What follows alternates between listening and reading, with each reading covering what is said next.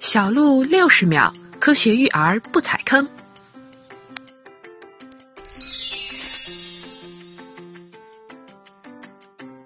宝爸宝妈们在带宝贝的过程中，肯定会发现孩子的表情和动作非常的丰富，情绪表达也比较激烈，常常让家长头疼不已。那他们每一种情绪背后所代表的心理需求是什么呢？就让我们一起来探讨一下。情绪一：插话。